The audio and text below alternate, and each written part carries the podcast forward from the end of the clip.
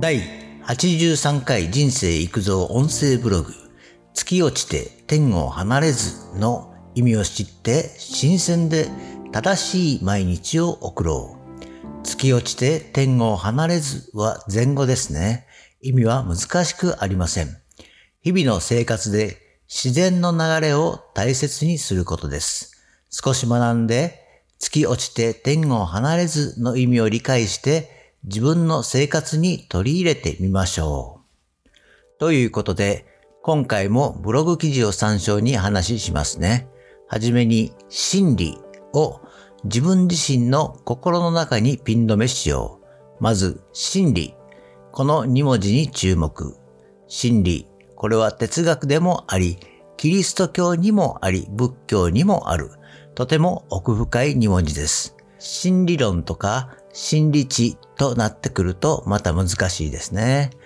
本当のこと、間違いでない道理、正しい知識と内容、その他にも難しく表現はできるが、わかりやすく理解した方がいいですね。真理についてはまた機会があれば話したいと思います。今回の前後の月落ちて天を離れずですが、仏様はここにいます、あります、というような意味です。普段の生活にも当てはめやすいですね。月は西の空に沈んで見えなくなるが、翌日にはまた姿を現す。月が満ち欠けするのは見る方向が違うだけであり、月はいつも同じ形をしている。太陽はドンと構えて不動である。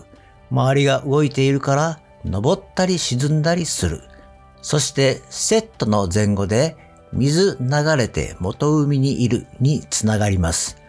川の水はあちこち流れるも行き着くところは大海である。これは明快なのであると言っています。これをそのまま自分の心に当てはめる。月や太陽、川の水、海は当たり前に見えるものは何一つ変わりない。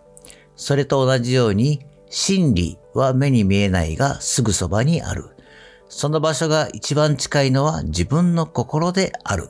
潜在意識ということです。ただ、心の真理は由来ではならない。同じか日々向上することが必要であるね。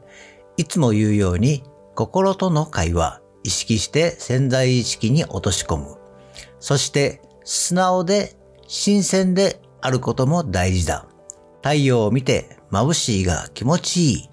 月を見てわびしくもなるが明日また頑張ろう。川の流れに人生を思うが行き着くところは大海だ。それが自然と思えるといつもリフレッシュである。つまり脳はいつでも受け入れ体制ができている。呼吸できる状態ですね。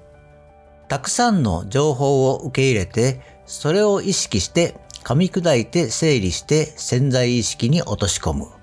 そうすれば自分の心が一番そばにある真理、揺らぐことのない本当のこと、本当の心になる。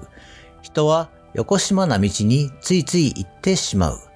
時にはそれも良い勉強になることもあるが、それは少し遠回りしても本当の心が黙っていません。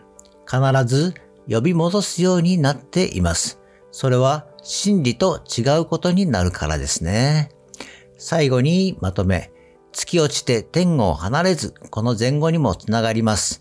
常に正しいこと、当たり前の行動をしよう。このように真理は正しく働くのです。今日はここまで。バイバイ。